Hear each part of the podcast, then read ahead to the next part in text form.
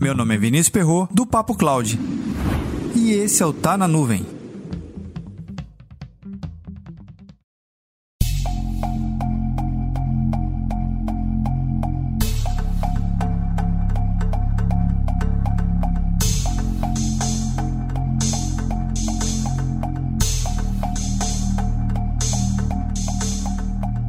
Você já ouviu falar sobre inteligência artificial, já leu muita coisa e já viu muito filme também. Mas associado à inteligência artificial tem um termo chamado machine learning, que é a aprendizagem de máquina. Mas tem um detalhe importante sobre esse processo de aprendizagem de máquina. Quem aprende, aprende alguma coisa de alguma certa forma. Mas quem ensina a essa máquina? Ou, na verdade, quem são as pessoas que estão ensinando, nesse exato momento, as máquinas a aprenderem o que devem aprender? Uma pergunta um pouco complexa de ser respondida. Afinal de contas, a princípio, o machine learning nada mais é do que vários tipos de cálculos matemáticos, para ficar uma coisa bem simples. Mas quem ensina a essas máquinas e com que frequência? Será que é uma pessoa específica dentro da empresa ou é um conjunto de pesquisadores bem formados, muito bem remunerados, por sinal, que passam ali 24 horas do seu dia ensinando novos padrões para a máquina? Cores, formatos, gestos, enfim, todo tipo de padrão que cada máquina tem que aprender. Quem são essas máquinas? Aonde vivem essas máquinas? Será que ela só está dentro de grandes empresas como Microsoft, Amazon e tantas outras? Ou tem outros tipos de inteligência artificial surgindo por aí e também precisando de aprendizagem? Em um artigo super interessante que eu li lá no MIT Technology Review com o seguinte título: A inteligência artificial precisa enfrentar o problema do trabalhador invisível. Trabalhador invisível? É complexa essa ideia, não é? Não? Mas não.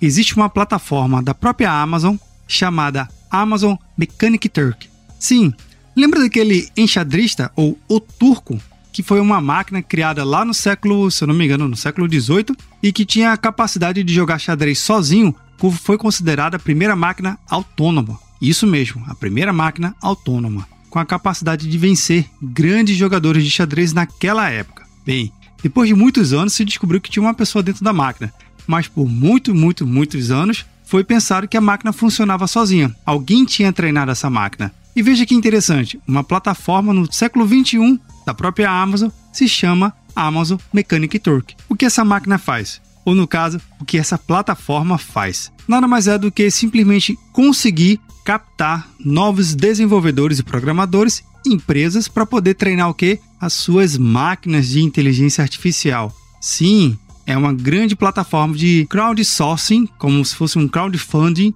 para codificar e ir treinando as suas máquinas em diversos segmentos. Interessante, não é verdade? Eu vou deixar o link no roteiro desse episódio para você poder conferir a matéria completa da MIT Technology Review. Vai muito além de simplesmente ter uma plataforma para compartilhar ou captar novos freelancers para codificar uma inteligência artificial. Literalmente, o buraco mais embaixo. Lendo um pouco mais sobre o Mechanic Turk da própria Amazon, me fez lembrar de um filme bastante interessante, que foi O Doador de Memória.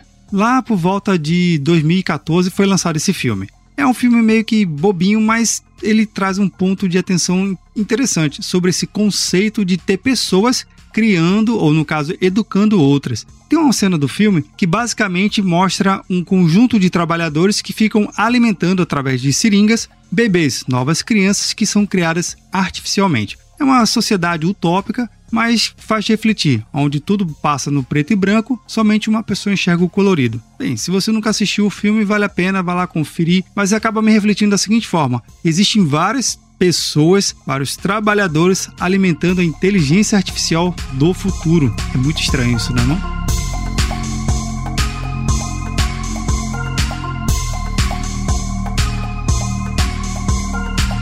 E aí, você já refletiu algo sobre alimentar a inteligência artificial? Você é um desses alimentadores?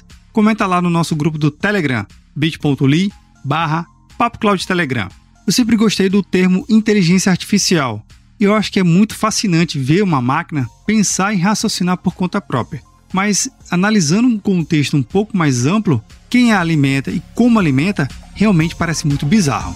Para mais conteúdos como esse, acesse papo.cloud.com